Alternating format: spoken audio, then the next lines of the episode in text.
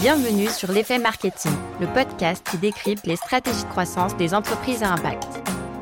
Je m'appelle Léa Guenifet et j'aide les entreprises à impact à maximiser la rentabilité de leur campagne Google Ads. Dans chaque épisode, on analyse une action ou un canal marketing qui leur permet de développer leur croissance. Vous y trouverez des conseils concrets, un retour d'expérience avec une vision terrain et l'impact de ces actions pour répliquer la même stratégie pour votre entreprise.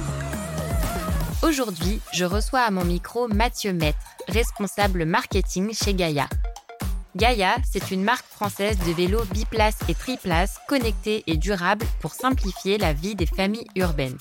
Mathieu est arrivé chez Gaia en mars 2022, deux mois avant le début de la commercialisation avec un objectif ambitieux, celui de vendre 400 vélos dans les 9 prochains mois. Et ça a été un véritable succès. Ils ont explosé les compteurs et vendu 1000 vélos. Dans cet épisode, Mathieu nous partage son retour d'expérience sur cette phase d'amorçage, mais aussi ses galères et ses apprentissages. Quels sont les prérequis avant de construire sa stratégie de croissance? Pourquoi miser sur la notoriété et la préférence de marque? Comment structurer son funnel marketing et quels sont les leviers à activer en priorité Et enfin, les erreurs à éviter. Je vous laisse avec mon invité du jour. Il y a zéro vente. En fait, tu as un produit qui n'a jamais été testé et vendu. Euh, tu peux avoir des bêta-tests, tu peux avoir des études de marché, mais globalement, ton vélo n'a jamais été éprouvé. Et on parle pas euh, sans critique ou autre, euh, mais c'est pas euh, une chemise que tu vends, c'est pas du prêt à porter. Euh, je te vends un, vélo qui vaut globalement 2000 euros minimum, jusqu'à 3000, 4000 si tu l'équipes à fond. Et tu vas rouler à 25 km heure avec tous les jours. Et en plus, tu vas mettre les, personnes les plus chères avec toi, qui sont ta famille, tes petits bouts, ou ta compagne, ton compagnon, ou whatever. Donc en gros, tu as un élément de réassurance qui est énorme. qui achète 2000 euros à une marque qui n'a jamais vendu un seul vélo bah là, d'un coup, t'as un énorme challenge. Donc j'avais pas à disposition plein d'éléments en fait. Et on a envie de savoir, Mathieu, au démarrage de ton aventure chez Gaïa, qu'est-ce que tu avais à ta disposition? Donc en gros, quand je suis arrivé chez Gaïa, j'avais avant tout euh, un produit. Euh, un produit qui était le vélo qui avait été bêta testé auprès de 50 personnes et avec euh, derrière une conception définie en fonction de user research ou simplement avec la conception ou on va dire les éléments, le god feeling en tout cas des, des fondateurs. Les autres éléments que j'avais à disposition, il y en aura quatre. Le premier, c'était un espace de vente. Euh, j'ai eu la chance et on a la chance aujourd'hui d'avoir un espace de vente dans Paris, à l'atelier Canal Saint-Martin, au bord d'une piste cyclable, un atelier qui est un concept store et à la fois un atelier de réparation de vélo. C'est une chance parce qu'en fait, c'est comme si j'ai une campagne métro qui est perpétuellement affichée dans Paris et qui me permet derrière, en fait, d'avoir des personnes qui voient la marque Gaia et mon produit. Troisième élément, en tout cas, euh, qui était clé pour moi, après le produit et l'espace de vente, ce sont les outils et qui m'étaient mis à disposition. Donc, c'est-à-dire euh, une plateforme de marque avec un brand book qui était déjà euh, réalisé par la, par l'agence Flow ce qui me permettait d'avoir déjà en fait une cohérence, même si ces éléments, je les avais commencé en tout cas à travailler dès janvier. Euh, je suis arrivé en avril, donc dès janvier, j'étais intégré dans le projet avec les fondateurs pour euh, s'assurer en tout cas le jour où j'arrivais à 100% dans le projet, je puisse déployer, on va dire, tous les éléments euh, qui étaient nécessaires, dont la plateforme de marque. J'avais des insights aussi d'un CAC lors en tout cas du premier pitch du projet auprès des fonds d'investissement. Amélie, la cofondatrice, avait en tout cas réalisé des éléments en tout cas euh, de social ads et de performance de social ads. Par conséquent, on savait à peu près euh, combien me coûtait un lead, euh, combien me coûtait aussi potentiellement un essai d'un vélo. Et donc j'avais, on va dire, une petite base pour derrière définir elle le BP et moi déterminer déjà des premiers coûts d'acquisition en ligne. Euh, après, d'autres éléments qui sont clés, je pense qu'on oublie souvent en fait quand on intervient dans une dans une aventure et qui sont mis à disposition à 100% des ressources, en tout cas euh, qui sont dans l'entreprise, c'est les fondateurs. Les fondateurs, je dirais en fait à fond, il faut y aller, à fond les ballons, il faut aller les chercher. Ils sont disponibles, ils sont ingénieux, c'est eux qui ont lancé la boîte. Ils ont souvent un an d'avance sur quoi que ce soit tu puisses apporter. Euh, ils ont testé, ils ont eu les aider, ils ont certes l'expertise que tu as dans ton domaine, mais derrière en fait ils ont une connaissance marché et du produit qui est à un niveau inégalé et que tu égaleras peut-être assez peu ou euh, dans très longtemps. C'est un moment qui est aussi important en tant que marketing pour s'assurer, bon bah ok, comment fonctionne la marque? Qu'est-ce que tu as voulu dire avec cette marque? Pourquoi tu as construit cette marque? Qu'est-ce que derrière, en fait, tu essayes de résoudre comme problème? Et derrière, quel est même toi ton stimuli? À quel moment tu t'es dit, ah là, il faut que je fasse une marque de vélo pour les familles parce qu'en fait, il y a ce problème-là que j'essaye de résoudre. Donc les fondateurs sont une ressource incroyable. Et dernier point, c'est le réseau à la fois de tes anciens boss, si en tout cas tu des expériences, tes potes, ils ont, t'as toujours des potes, on a fait souvent les mêmes écoles, sauf si t'es en orientation, mais globalement tu connais quelqu'un qui est dans ton domaine, et même tes concurrents. En fait, dans ta concurrence, tu as des concurrents directs, des concurrents indirects, J'hésite pas, en tout cas, à aller euh, soit prendre une pause déj, un café, euh, euh, téléphoner, même dans des secteurs complètement différents qui sont que dans l'e-commerce ou autre. En fait, tu as des tonnes d'informations que tu peux choper. Il faut y aller. En fait, il faut rencontrer ces gens-là parce que globalement, le problème que tu rencontres à cette clé, bah ça, tu l'auras aussi demain. Alors, si je récap, tu avais un produit, un espace de vente, des outils, ta plateforme de marque et une estimation du coût d'acquisition, des fondateurs qui étaient disponibles et un réseau. Et dernier point, je dirais, euh, je suis un mec, en tout cas vous pouvez l'entendre certainement à ma voix. Euh, j'ai pas d'enfant et je vais vendre à des femmes globalement, qui est principalement ma cible, avec des enfants. Ça te met une projection en tout cas de toi en tant que marketeur sur une cible qui n'est pas du tout toi. Et ce qui rend la tâche encore plus compliquée. Donc là, on comprend bien ton point de départ, mais du coup, quand tu arrives chez Gaïa, par où est-ce que tu commences? Ouais, je reviendrai euh, sur mes fondateurs à nouveau. J'ai beaucoup passé de temps avec eux au début. Euh, le chose, en tout cas, qui a drivé mon tout début, c'est juste d'avoir un objectif. C'est juste de comprendre qu'est-ce qu'ils veulent. Où est-ce que tu veux aller dans les prochains mois? Et ça, c'est l'élément clé. Et ça, c'était mon mantra euh, dès que je suis arrivé. Et la première chose qui m'a été dit, c'est Mathieu, notre objectif est pour octobre. Je suis arrivé en avril. Euh, on doit avoir vendu 400 vélos. 400 c'est hyper clair. Au moins, tu as un objectif qui est très bas de funnel, mais tu as un objectif qui est très clair. Euh, juste un ordre d'idée, 400 vélos, ça peut paraître beaucoup, pas beaucoup. Je sais pas si vous êtes du secteur et que vous nous écoutez, et merci d'écouter. Euh, mais en tout cas, 400 vélos, c'est la majorité des marques en France font une centaine de vélos, et même, enfin, en tout cas dans leur lancement, euh, ils font. là, c'est un objectif qui est vraiment ambitieux. Et à nouveau, tous les éléments que j'ai dit, on ne connaît pas la marque, on n'a pas de réassurance, on n'a pas tous ces éléments-là. Ok, donc tu as 9 mois pour vendre 400 vélos. En fait, faut que je vende dès que le mandat a été donné, donc juin octobre, euh, tu dois vendre tes 400 vélos. Il s'avérera que nos vélos, euh, on va les vendre. Euh, juin, c'est début de commercialisation, sachant qu'on a une livraison qui est septembre-octobre à l'époque. Donc ça veut dire que je suis en juin, je vends des vélos pour septembre. La majorité des personnes ont du stock. Nous, on n'a pas de stock. Donc c'est de la précommande. D'accord. C'est même un autre de sujet de vente. Ok. On commande par de la précommande et actuellement, Gaïa n'a vendu qu'en précommande. On a toujours été sold out avant même d'avoir du stock. Euh, et on reviendra dessus si tu veux là-dessus. Bon, en gros, j'ai un objectif qui est très clair. J'ai 400 vélos. L'impact de l'objectif, c'est aussi clé de l'avoir. C'est un élément de motivation. C'est pas juste, je vais vendre 400 vélos. 400 vélos, c'est la capacité derrière de prouver ton POC, ton proof of concept, et te dire, OK, à tes investisseurs, bon, bah, en fait, ça fonctionne, j'ai vendu suffisamment et c'était l'objectif aussi que les investisseurs s'étaient donné. Si on ne vend pas ces 400 vélos, je ne prouve pas mon POC. Globalement, je peux chercher un autre job. Ok, petite pression. Ouais, en fait, t'es assez bien installé dans ton, siège et là, c'est Space Mountain. Tu vois, t'es bien là et c'est parti, tu vas à 200 km h et avant de décoller, quelles sont les ressources que tu as dans ta valise, que ce soit humaine ou financière? Donc je suis passé en fait d'une équipe de 10 personnes quand j'étais chez euh, The Fork à une équipe en tout cas de tout seul globalement avec un stagiaire qui était un, survivor euh, qui s'appelait euh, Pierre Alexandre et qui m'a en tout cas permis de survivre effectivement à ces premiers mois au sein de au sein de Gaïa. Euh, donc en gros ça a été un, choc d'un point de vue juste humain ou professionnel de mon côté, même si je le recherchais, je voulais aller dans cette direction-là. Et ça a été un, atout en tout cas d'avoir ces huit années de background de sein The Fork pour attaquer ce challenge-là. Euh, puisque en fait ça m'a permis d'aller piloter et de l'autre côté d'identifier aussi où étaient mes forces euh, sur les différents niveaux. Donc en gros j'avais des forces qui étaient analytiques, acquisition des sujets de ce type-là et derrière euh, en tout cas d'autres éléments où je savais qu'il me fallait des personnes pour m'accompagner et aller en tout cas développer. J'ai fait le choix de pas aller chercher en tout cas de CDI, de junior ou whatever en tout cas au début euh, puisqu'en fait premièrement c'est un POC, un POC comme je t'ai dit grosso modo si on vendait pas les 400 ça servait à rien que je recrute quelqu'un pour en tout cas qui soit dans la même galère que moi potentiellement en octobre euh, euh, de l'année euh, en cours. Donc, ce qui fait qu'on a été chercher principalement, et j'ai été ressourcé en tout cas des personnes qui étaient, euh, qui avaient une forte expertise, donc des freelances. Donc, sur tous les sujets, j'ai été chercher pas mal de freelances. Pas mal de freelances qui te permettent en tout cas d'aller challenger toi sur le cap que tu donnes et aussi t'apporter une vitesse et une vraie accélération en tout cas dans pas mal de domaines parce qu'ils vont t'apporter plein de connaissances. Et aussi, ils vont t'apporter simplement de la rapidité d'exécution. Donc, c'est aller chercher des freelances aussi plutôt seniors. Et pour ça, j'ai eu la chance de bosser avec un collectif qui s'appelle Loukoum et que je recommande mille fois parce qu'ils m'ont mis plein en tout cas de, de contacts euh, et de super profils qui m'ont permis vraiment d'aller sur des sujets d'acquisition, de branding ou autres, en tout cas d'accélérer. Ok, donc tu t'entoures de freelance pour te permettre d'avancer plus efficacement et plus rapidement. Voilà un, tips peut-être, mais en tout cas, faut considérer que le freelance va être euh, part de son équipe.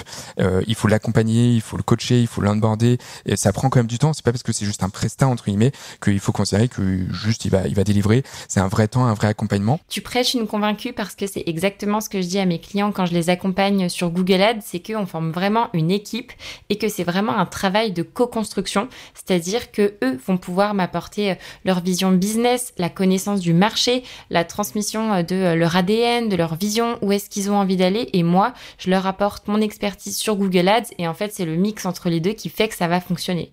Et est-ce que tu aurais une fourchette à nous partager du budget marketing que tu avais? On, communique peu sur les concurrents. On a pas mal de concurrents et j'imagine qu'il y en a peut-être un qui m'écoute et je, te salue grandement. Mais, euh, mais en tout cas, ce, que, ce que je peux te dire sans aucun problème, c'est le second budget de la boîte on est une DNVB ou euh, une ONVB, si tu préfères. Donc euh, tous les coûts retail, en fait, on les a rebasculés dans le budget marketing.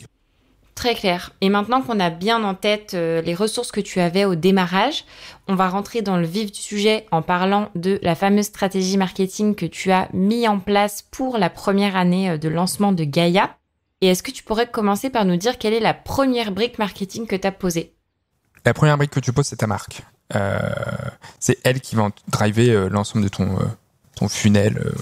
Et surtout, tu vas créer une préférence de marque. Le marché, en tout cas du secteur dans lequel je suis, en fait, il n'y a pas de préférence de marque. Donc là, derrière, bah, tu vas dire, bah, comment je vais créer en fait une vraie marque qui va être forte et qui va permettre en tête derrière de faire à nouveau une désirabilité de ma marque à la fois une marque distinctive et en plus je vais faire un choix, un arbitrage d'orientation de ma marque.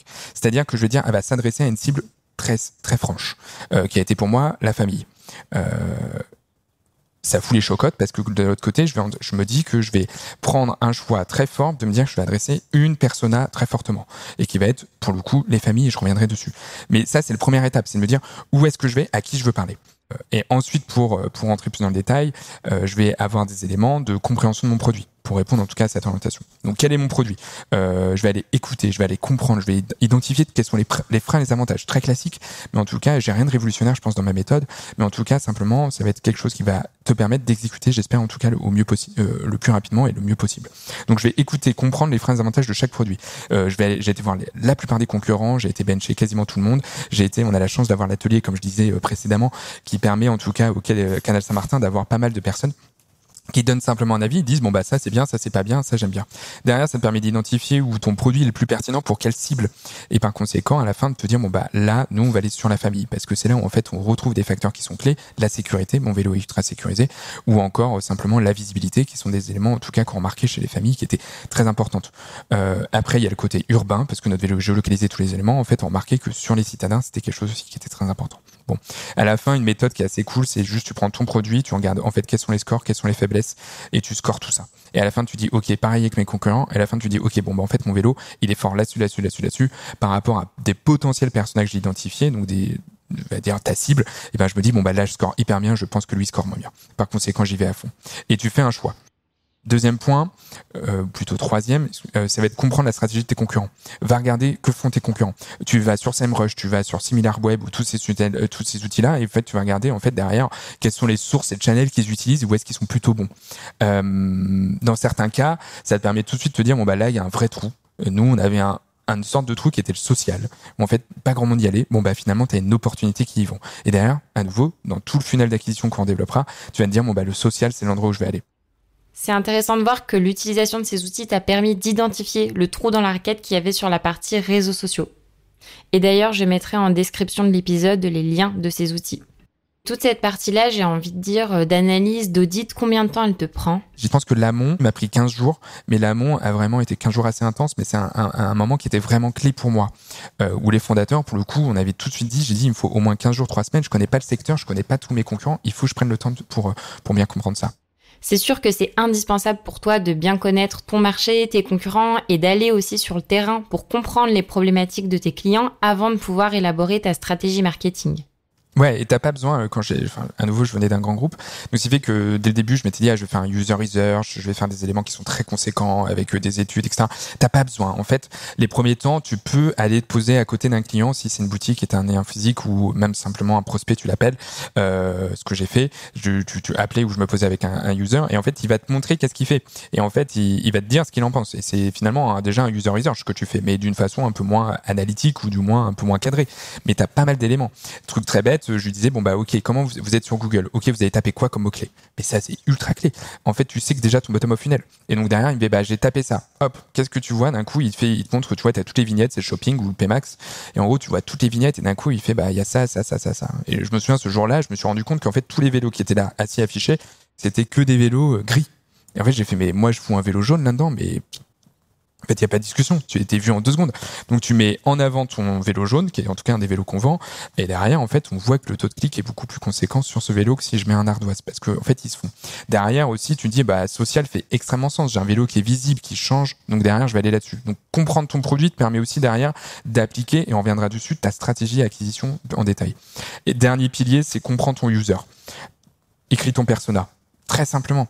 J'ai pas passé euh, vraiment beaucoup de temps à écrire des personnages. Amélie, avait, la cofondatrice, avait déjà fait un travail extraordinaire, mais en gros, euh, quelle démographie, quel est l'usage, quelle opportunité avec ton produit il a, euh, quelles attentes il a envers ton produit, assez rapidement. Et puis à la fin, t'en vises un ou deux. Souvent, on est habitué à cinq, six personas où, franchement, j'en ai un, un cœur peut-être un 2 qui, qui on ne veut pas l'enlever. Et après, en fait, on a deux, trois secondaires et que j'adresse pas forcément parce qu'ils s'adressent automatiquement. Et dernier point sur ton user, il faut que tu comprennes comment il consomme le média. C'est la clé. Dans tout ton marketing, c'est comment je consomme le média. Truc très bête que je fais, que j'ai fait et que je continue de faire. Comme je disais, je suis un mec qui vend des vélos principalement pour des mamans ou des papas, mais qui sont parents avant tout. Par conséquent, je suis pas parent, donc je sais même pas quel média tu consommes par conséquent, ce que je faisais, c'est à un moment, j'étais très indiscret, mais je me mettais à côté d'une maman ou d'un papa et je me disais, OK, est-ce qu'on peut, je peux être indiscret 30 secondes et on va se prendre votre téléphone et je veux juste voir les applications que vous avez. Super. Est-ce qu'on peut aller sur votre Instagram? Super. Je vais sur Instagram. Après, je regardais après, et après, je regardais, et après, je regardais, bah, qui suit, qu'est-ce qu'il fait, qu'est-ce qu'il y a. Mes potes, tous les potes qui avaient des enfants, ils sont tous passés dessus. C'est un scanning et en fait, tu scannes et tu regardes, ok, tac, tac, tac. Puis après, tu t'abonnes et tu vois qu'il y a des abonnements, des croisements d'abonnements, etc qu'est-ce que ça pop-up derrière En fait, c'est bah, ta stratégie d'influence, c'est ta stratégie en fait aussi de comment tu t'exprimes en charte éditoriale, etc. Et puis, de toute façon, il n'y a pas de secret. Pour bien connaître tes clients, il faut aller leur parler. Et maintenant que tu as créé tes fondations, tu connais ton produit, ton marché, tu es allé sur le terrain, tu connais bien les attentes de tes utilisateurs, comment est-ce que tu fais pour élaborer ta stratégie marketing? Moi, ce que j'utilise, c'est un framework qui est dans toutes les écoles, qui est un funnel d'acquisition très simple, le awareness, c'est-à-dire je sais que ta marque existe. Considération, j'arrive à, à comprendre ce que tu fais. Et acquisition, je t'achète. Et c'est pas grave si en tout cas c'est une stratégie qui est assez bateau. Euh, je pense qu'en fait la clé de toute petite boîte c'est d'avoir une superbe exécution. C'est ça qui fait la différence. Euh, donc ma stratégie a rien d'extraordinaire euh, d'un point de vue que je vais la présenter, mais en tout cas, j'espère, en tout cas, un tout petit peu, j'ai essayé de faire là par rapport où je vais être bon, par rapport aux ressources que j'avais. Et donc c'est ça qu'on essaie de faire en place. Ce que je te propose, c'est qu'on détaille un par un ces trois piliers de croissance. Donc, on va commencer par l'awareness, donc qui est la notoriété. Est-ce que tu pourrais nous dire les actions que tu as mis en place sur cette partie-là? On a été sur de la RP, euh, relation presse, pardon. Euh, pourquoi aller là-dessus? Parce qu'on avait besoin de crédibilité, besoin de réassurance. Euh, les RP, c'est un, quelque chose qui est très clé dans la fin de funnel et dans ton top top funnel. Mais c'est pense pas que c'est avec des RP que tu vends des vélos. Euh, d'un point de vue simplement, j'ai vu une page Biba et d'un coup je fais ouh ce vélo je l'achète. Euh, ça n'arrive pas. Mais par contre c'est juste euh, j'ai vu un article dans les Échos qui parle de ta marque. Ah bon bah elle existe. J'ai vu un article, j'ai vu une vidéo BFM avec ta founder que tu diffuses sur tous les réseaux sociaux pour crédibiliser ta marque en disant bon bah j'existe, je suis là, j'ai été sur BFM. Euh, en fait, c'est un mandatory, le début TRP, surtout quand tu as un produit d'une valeur, d'une certaine valeur comme le nôtre, où tu dois vraiment associer ta marque avec des marques et par conséquent avec des marques qui sont reconnues. Euh, le Parisien aussi, on a eu euh, très rapidement. Et comment est-ce que tu vas aller chercher ces, ces relations presse quand tu es une jeune marque que tu débutes, que tu as encore très peu commercialisé? Tu, tu as une bonne agence presse? Alors, une bonne agence presse veut pas dire euh, euh, une grosse agence presse. C'est la grosse. C'est au début, c'est les erreurs que je faisais. Une, une, bonne agence presse, ça peut être tout petit. J'ai travaillé avec une agence qui s'appelait DS Communication. ils avaient le, le réseau qu'il fallait pour en tout cas aller mobiliser un amorçage. Un, un point qui était intéressant, c'était aussi un moment, c'est que on n'avait pas de de vélos industrialisés, donc c'est-à-dire vraiment avec un, un, niveau de qualité euh, qu'on aurait donné à nos clients. Donc on avait que des vélos en tout cas qui étaient des prototypes. Et le gros problème des prototypes, c'est que t'es pas serein en tout cas de de sa euh, de son exécution, de, de, comment il va vivre en tout cas l'expérience. Donc tu peux pas l'emmener auprès de la presse technique qui va le désosser et qui derrière en fait toi tu regardes pour te dire est-ce que ce vélo est solvable ou pas solvable. Donc ce qui fait qu'on a fait un gros travail aussi de travail avec l'agence, c'est d'aller chercher des journaliste qui croit en ton produit, qui croit en ta démarche. Et euh, je me souviens d'avoir un, un, jour euh, m'être levé à 4 heures ou 3 heures du matin pour emmener en urgence un vélo à Lille parce que j'avais un journaliste de 20 minutes qui voulait bien l'essayer et qui était, euh, on avait échangé avec l'agence et, nous, et moi-même. Et en fait, il était vraiment fan de notre idée. Il fait, bah, je vais partir en vacances, livrez-moi un vélo, j'essaierai de faire un papier. Okay. Je dis, ah bah génial, on va avoir un papier dans 20 minutes. Non mais c'est la folie, tout. Alors, je me lève, je prends ma camionnette, je la loue, je pars en urgence à Lille parce que pour info, c'était galère de le faire en train, sinon on l'aurait fait en train. Et à la fin, je me retrouve euh, à lui déposer le vélo dans la rédac et tout. Et puis euh, tout, pendant toutes mes vacances je pars en vacances c'était en juillet août. Et là euh, des textos tous les jours euh, ça ça bug ça ça bug ça ça bug. Je fais oh mais quel enfer la connerie du siècle il va faire l'article le pire du monde. J'aurais jamais dû parce que c'était un prototype. Euh, donc en fait il y avait des éléments d'application qui étaient à retravailler. À la fin le type me rappelle, euh, j'étais encore en vacances, et il me rappelle, il me dit Mathieu, c'était génial, euh, je suis à Rotterdam euh, avec le vélo, je viens de partir de Lille, j'ai tout fait à vélo. Je fais, génial. Ouais. Et je dis mais c'est l'enfer, mais c'est génial. Et après il fait bon bah c'est super, euh, bon bah vous ferez la couve du 20 minutes le 2 septembre. Incroyable. Fais, Quoi? Et donc, on n'a rien investi, si ce n'est du temps, accompagner cette personne parce qu'il avait une croyance en le projet. Et il nous a fait un article que vous pouvez encore lire. Et euh, il est vraiment juste, hein, parce que les bugs qu'il a rencontrés, c'était des points d'autonomie qu'on a travaillé, qu'on a résolu avec là dernièrement, depuis qu'on a commercialisé en septembre. Donc, euh, en gros, euh, ça nous a permis d'avoir un positionnement qui était assez extraordinaire et qu'on a encore plein d'exemplaires ici. Donc voilà une petite histoire. Trop cool. Et bah pour le coup, c'est une super histoire. Et comme quoi, il faut rien lâcher en RP. Il faut vraiment y aller à fond. Et est-ce qu'il y a d'autres euh, leviers que vous avez activés sur cette partie de notoriété? Influence aussi un gros sujet, c'est créer l'expérience de marque. Okay. Euh, L'influence, c'est quelque chose que j'y croyais moyennement euh, avant de venir ici. Et finalement, c'était un vrai moyen, en tout cas, de pouvoir avoir une façon de travailler sa marque en, en ayant des personnes avec son vélo. Mm. Euh, la plupart du temps, je me suis dit, il ah, faut payer absolument l'influence. Vous n'avez pas forcément besoin de payer. Okay. C'est quelque chose en fait qui est important. Si tu as la bonne cible, le bon discours, la bonne marque globalement et ta bonne plateforme de marque, quand tu contactes des influenceurs, ça fonctionne. Okay. En fait, euh, t'as pas besoin en fait de, dans tous les cas de payer. Au début petit, des petits influenceurs, et c'est pas grave, toi aussi t'es petit, finalement personne te connaît, mais derrière ça te permet d'avoir des éléments, et petit à petit t'arrives à grossir, à aller chercher plus en plus des, des, éléments. Gros tips à internaliser, parce que c'est ta marque que tu parles, et ça c'est une agence, je trouve, est moins capable de le faire.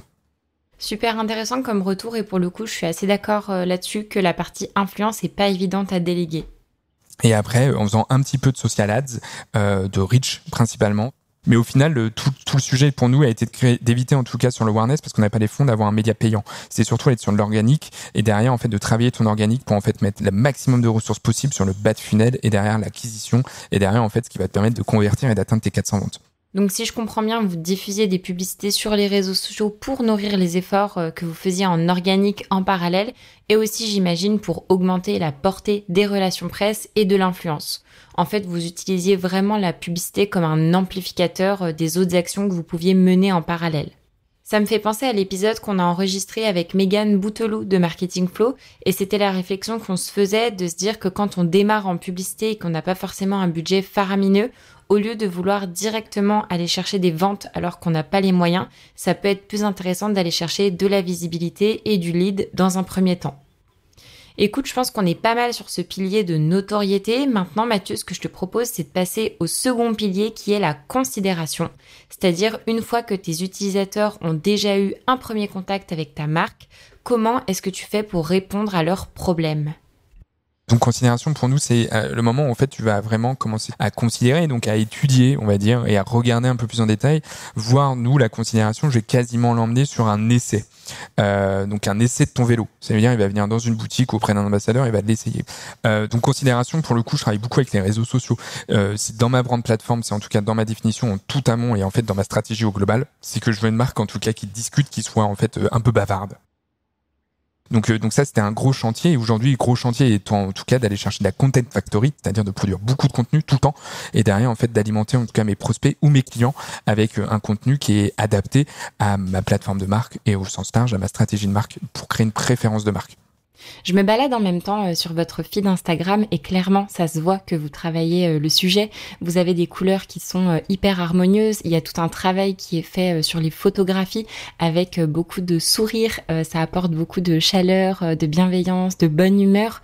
Je vois que vous utilisez bien les formats des réels et des stories aussi. Et vous partagez des conseils euh, d'utilisation pour être confortable sur son vélo, des conseils pour rouler en sécurité avec ses enfants. Et je trouve ça hyper intéressant parce qu'en fait, vous vous contentez pas de parler uniquement de votre vélo, mais vous allez exploiter tous les territoires de conversation qu'il y a autour de votre marque. Donc pour le coup, euh, votre feed Instagram est un super exemple. Donc si ça vous intéresse, euh, chers auditeurs, je vous mettrai le lien dans la description de l'épisode, mais c'est gaia.bike sur Instagram. Et puis quand on voit euh, un an après que vous êtes à plus de 10 000 abonnés sur Instagram, euh, on se dit que c'était euh, une bonne décision de miser là-dessus. Bah, il y en a certains qui bossent plus SEO. Moi, j'ai bossé finalement les réseaux sociaux. donc, en prenant le temps, en travaillant, en y allant. ta croissance est lente, très lente. Mais en gros, tu y vas et tu travailles et tu investis une certaine somme pour accélérer et créer en fait un, contenu qui est, je parle de somme, mais c'est pas non plus euh, délirant. Hein. c'est le fait, c'est surtout s'assurer que tu as la capacité de produire un contenu toujours. Donc d'où Content Factory, c'est que tu anticipes tout, tu crées tout le temps un contenu qui doit être à la hauteur de ta promesse de marque.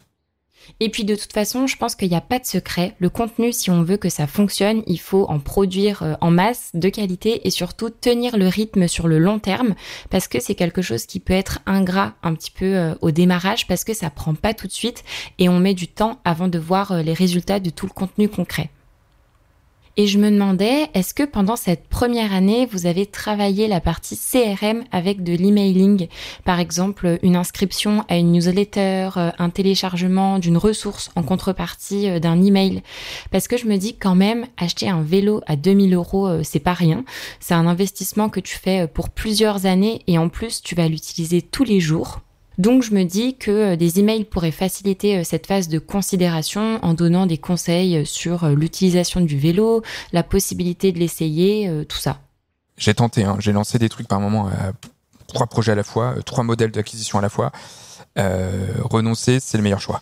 Euh, en fait, prends un truc, fais-le bien. Et en fait, globalement, c'est souvent là où tu as le plus de, succès. Et dès que tu sens que ça fonctionne pas, c'est que ça fonctionne pas. Pas besoin de t'évertuer, tu reviendras plus tard parce que tu as peut-être pas pris le bon angle, etc.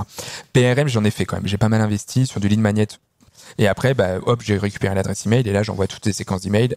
J'ai pas mal investi. Je, suis euh, sur des cas qui sont un pas forcément meilleur ou autre, qui demande quand même pas mal de travail, de funnel, etc.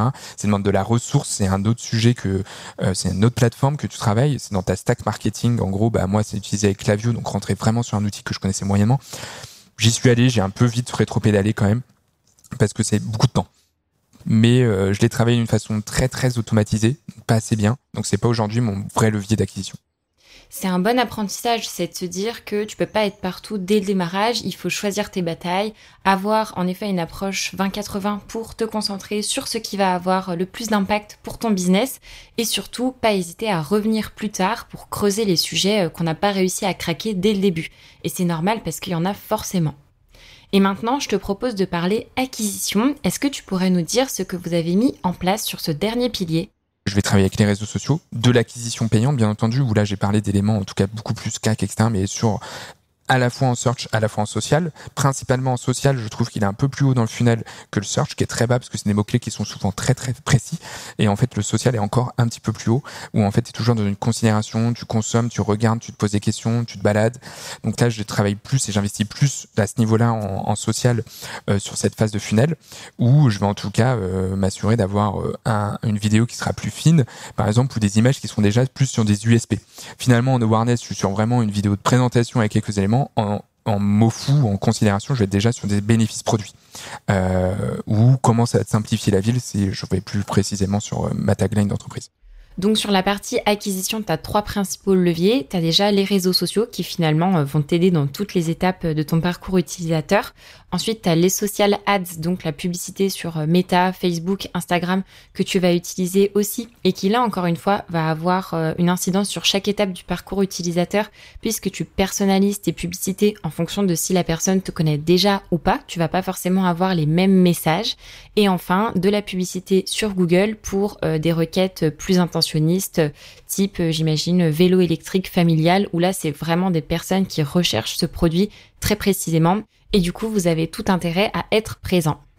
Donc au final, une bonne partie de votre acquisition repose sur la publicité. Est-ce que tu pourrais nous expliquer pourquoi est-ce que vous avez fait euh, ce choix-là? En fait, tu reviens à ton objectif. Euh, si ton objectif est de vendre 400 vélos en moins de 6 mois, globalement, plus ou moins, euh, il n'y a pas 36 000 leviers que tu peux utiliser pour accélérer très vite. En fait, c'est c'est du la, la, pub quoi. Euh, le SEO, ça met du temps. Les réseaux sociaux, j'ai parlé d'un an pour aller à 10 000. Euh, c'est des choses aussi qui mettent beaucoup de temps. Euh, quand tu dois vendre 400 vélos, tu es obligé d'aller sur des leviers qui vont être beaucoup plus massifs. Par contre, tu vas aller chercher effectivement de l'organique et des choses comme ça que j'ai déjà présenté, qui en fait te permettent vraiment d'aller en fait travailler du fond et d'aller travailler en fait des éléments de ton customer journey et de réassurance. Mais en gros, oui, le premier levier là-dessus. Est-ce que le SEO, par contre, on s'est dit à un moment il faut y aller ou pas? On s'est dit à un moment il faut y aller. Dans l'analyse euh, au début, quand tu regardes un peu tout le monde et tu regardes tes gros acteurs et tu regardes les gros mots clés, en tout cas où ça reach beaucoup, bah tu dis tout le monde est dessus il y a déjà beaucoup de monde. Avant que je réussisse à bien ranker, ça me demande des éléments. Et puis en fait, le SEO, il y a deux aspects. Désolé si vous faites du SEO et vous vous écoutez très bien et que je m'y connais assez peu. Euh, donc je vais dire peut-être des grossièretés euh, pour vous. Mais en gros, tu as deux grosses parties. Pour moi, tu as un SEO technique et un SEO de contenu. Euh, SEO contenu, je peux, je peux compete. Mais en fait, mon site n'était pas adapté pour un SEO technique. Donc en gros, je pouvais faire tout ce que je voulais. À la fin, ça n'allait pas, pas émerger si fortement par rapport aux investissements.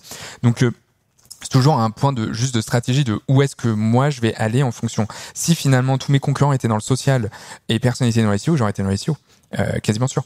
C'est sûr que ça dépend de tes objectifs de croissance. Là, pour le coup, vous aviez besoin d'aller vite, de montrer que ça fonctionne. J'imagine aussi parce que vous avez des investisseurs euh, derrière. Donc, la publicité est en effet un bon levier à activer. Après, la question que je me pose, c'est est-ce que tu n'as pas peur d'être dépendant de la publicité? Tu vois, moi, la publicité, j'y crois. Euh, c'est d'ailleurs pour ça que j'accompagne mes clients euh, sur Google Ads. Mais par contre, je suis convaincue qu'il ne faut pas tout miser là-dessus et qu'il faut euh, développer d'autres leviers de croissance en parallèle pour avoir une croissance saine et durable. L'ultra-dépendance à OPaid fait fait qu'en fait tu coupes, t'as plus rien. Donc c'est pour ça où toi, tu dois, en tant que euh, jeune pousse, croire en l'organique d'un point de vue awareness. Et il faut croire en ce awareness parce qu'en fait, c'est effectivement une stratégie un peu plus moyen terme et qui te permet à un moment d'être de moins en moins dépendant. Tout à fait. Et est-ce que tu pourrais nous dire aujourd'hui la part euh, que représente la publicité dans votre acquisition? Depuis quelques temps, du 50-50. Donc mix ça veut dire que j'ai 50% qui vont être payants, 50% qui vont être organiques. Donc ça veut dire qu'il y a 50% des choses que je ne paye pas. Donc ils sont soit du direct, soit des réseaux sociaux, soit euh, n'importe quelle autre source, du referral, ce qui peut être des sites internet, des choses comme ça. Ok, très clair. Et cette partie publicité, est-ce que c'est quelque chose que vous gérez en interne? Alors le social, j'ai tout de suite externalisé parce que c'était pas du tout mon, cœur de cible. Enfin, c'était pardon, c'était mon cœur de cible et c'était pas du tout moi où j'étais fort. Euh, donc j'ai tout de suite externalisé euh, par le collectif que j'avais cité précédemment, qui euh, en tout cas nous permet m'a permis d'avoir en tout cas un super euh, un super euh, gars qui m'a aidé. Et après, par contre, j'avais internalisé, c'est moi qui faisais tout le search parce que à nouveau toujours dans cette stratégie où j'avais identifié qu'il y avait en tout cas un trou aujourd'hui qui n'existe plus, mais en tout cas il y avait une, une opportunité, on y allait. et après, le search, je l'ai externalisé ou partir d'un certain volume d'euros, de, j'externalise. C'est toujours externalisé, le calcul est très simple, tu regardes à peu près combien te coûtent tes frais et après tu, tu, calcules par rapport à toi, à ton coût interne que ça pourrait avoir, et donc ce qui fait que pour l'instant c'est toujours plus intéressant pour moi de rester en externe euh, de ce côté-là. Si un jour tu dois faire un arbitrage. Oui, en fait, c'est plus rentable pour toi de confier cette partie-là à un freelance qui, lui, va te faire gagner du temps et de l'argent parce qu'il a l'expertise et du coup, il va maximiser la rentabilité de tes campagnes. Donc là, on arrive vraiment à la fin euh, des trois piliers. Donc pour rappel, la notoriété, la considération et l'acquisition. Et on a vu du coup tous les chantiers euh, que tu as mis en place. Donc déjà, bravo parce que euh, c'est colossal. Et justement, comment est-ce que tu fais pour t'organiser parmi tout ce que tu as à lancer et comment tu fais pour avancer sereinement? Bah, le gros learning que j'ai eu, c'est dit non. En fait, dire non. Euh, fais-le poliment. Euh, je t'invite surtout auprès de tes fondateurs. Euh, mais en gros, euh, faut, faut, faut pas hésiter à dire non. Par exemple, on avait un salon à Paris, on n'y est pas allé. C'était des ressources, c'était du temps. Il y avait beaucoup de sujets. Euh, je considérais que par des facteurs, en tout cas, qui n'avaient pas d'intérêt, on n'y est pas allé. donc voilà. Donc ça, c'est le premier élément.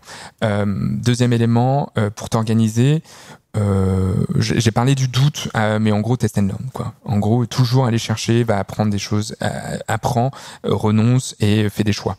Fais pas trop d'analyse. En fait, crée un bon dashboard, pilote. tous les trois mois, à la rigueur, tu prends du recul, tu regardes un peu tes perfs, etc. Mais à nouveau, ta stratégie, tu as, eu le temps de la poser, tu as eu le temps d'y aller. Si les résultats sont là, c'est globalement tout va bien. Et après, euh, pour organiser ou autre, ou en tout cas, euh, j'en ai déjà parlé, mais c'est les rencontres, la lecture, euh, les podcasts. c'est pour ça que je suis ravi de faire celui-ci. Merci en tout cas de m'avoir invité.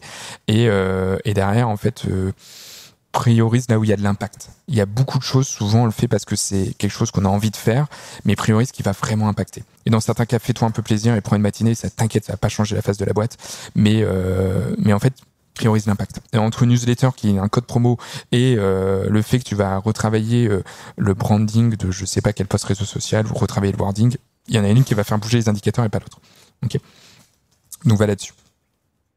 Oui, et encore une fois, comme on disait tout à l'heure, vraiment essayer d'avoir une approche 20-80 pour se concentrer en priorité sur ce qui va te générer le plus de business. Et justement, est-ce que tu pourrais nous partager les résultats suite à cette première année de lancement? Euh, on a réussi à faire 2500 essais.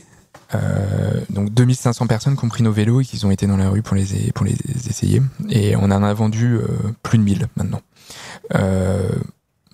donc ça fait un beau taux de conversion. derrière, on a réussi à ouvrir 3-4 villes où on a des ambassadeurs une boutique à Paris, mais les autres, c'est en tout cas des personnes qui se déplacent à domicile. Euh, Instagram, tu l'as cité, on a plus de 10 000 abonnés. Euh, J'ai plus de 10 000 aussi abonnés euh, en newsletter. Euh, avec donc ça nous permet aussi d'avoir une grosse base qui me permet d'activer euh, et d'avoir aussi une, un, un, maillage géographique un peu plus conséquent que moi ce que j'ai par rapport à mes essais. j'ai réussi à accélérer mes ventes tout en stabilisant mon CAC. Bah ça, bien joué parce que pour le coup, c'est vraiment un enjeu de réussir à augmenter ton volume sans dégrader ta marge et du coup ta rentabilité parce que l'objectif c'est de grossir mais d'être toujours rentable. Et pour terminer, Mathieu, je serais super intéressée d'avoir euh, ton retour d'expérience, tes apprentissages sur euh, cette première année euh, avec la phase d'amorçage de Gaïa et savoir les conseils que tu pourrais nous donner pour les auditeurs qui nous écoutent. Je crois qu'il faut être assez humble ou une certaine humilité tout est à valider, tout est à tester, tout est à essayer. C'est assez simple. Et, euh, et, de se dire bah ouais il y a des choses j'étais certain bah ça fonctionne pas. Et en fait euh, des fois j'arrive devant Amélie ou Jacques et, et en fait bah ouais ouais là euh, je pensais que ça allait fonctionner et bah là ça n'a pas performé j'en suis navré. J'ai tout essayé. Après si t'as tout essayé globalement t'as pas de raison que ce soit un, un, échec. Mais mais globalement il y a cet élément là côté perso aussi c'est écoute tes clients tes prospects ton marché. Écoute mais sois connecté à 1000% ne les écoute pas tout le temps parce que des fois ils t'emmènent pas dans la bonne direction et, fais des rencontres toi aussi, tu as besoin d'être challengé, toi aussi, tu as besoin d'avoir, d'avoir des éléments. Et à nouveau, euh, merci en tout cas de produire tous ces éléments de contenu et de rencontrer toutes ces personnes. Léa, ça permet vraiment de se ressourcer euh, à chaque instant. Et c'est vraiment pour ça que j'ai créé l'effet marketing avec un écosystème de contenu, le podcast, la bibliothèque de ressources pour accompagner les entreprises à impact dans leur croissance, mais aussi pour qu'on puisse s'inspirer, s'entraider et faire des rencontres. L'épisode touche bientôt à sa fin, mais avant de vous laisser, je vous propose de faire un petit récap. Cet épisode était dense et un poil plus technique que d'habitude. Mais vous le savez, ici, pas de rétention d'informations, on partage tout. Pour réussir votre phase d'amorçage, c'est-à-dire le tout début de votre croissance, vous devez passer par quatre étapes clés. La première, c'est de connaître votre produit, ses bénéfices, ses forces et ses faiblesses. La deuxième, c'est d'étudier votre marché, analyser vos concurrents, aller au contact de vos clients pour connaître leur comportement et leurs problématiques et comprendre les frictions qu'ils peuvent rencontrer dans leur parcours d'achat. Étape numéro 3, structurer votre funnel, votre entonnoir d'achat. Il existe beaucoup de frameworks pour ça, mais pour commencer, faites simple. Par exemple, pour Gaïa, Mathieu l'a scindé en trois parties. Notoriété, considération et acquisition. Mais la structure de votre funnel, elle va dépendre aussi de votre activité. Par exemple, la fidélisation peut être un enjeu important pour vous si vous avez de la récurrence d'achat. Dernière étape, piloter et mesurer vos actions. vous pouvez utiliser un tableau de bord pour voir si vous allez ou non dans la bonne direction. D'ailleurs, Mathieu vous partage dans la bibliothèque de ressources le dashboard qu'il utilise pour piloter la croissance de Gaia. Pour y accéder, rendez-vous dans la description de l'épisode. Et pour terminer cet épisode, Mathieu, est-ce que tu pourrais nous dire où est-ce que nos auditeurs peuvent te contacter s'ils ont des questions à te poser? Eh ben, vous pouvez venir à, l'atelier boutique 93 euh, quai de Valmy, vous demandez Mathieu, euh, je suis très souvent là. Vous pouvez m'écrire à mathieu.gaia.bike, ce sera au grand plaisir en tout cas de vous répondre, et vous sur LinkedIn. Euh, je préviens juste, j'essaie d'être assez organisé, donc par conséquent, je réponds tout le temps, mais pas forcément très rapidement. Voilà, donc pas de panique si je réponds pas, ce sera au grand plaisir. Super. Eh ben écoute Mathieu, un grand merci pour tout ce que tu nous as partagé. C'était hyper intéressant de comprendre comment tu as orchestré la stratégie de croissance de Gaia pour cette première année de commercialisation. Merci à toi. À très vite. Merci pour tout.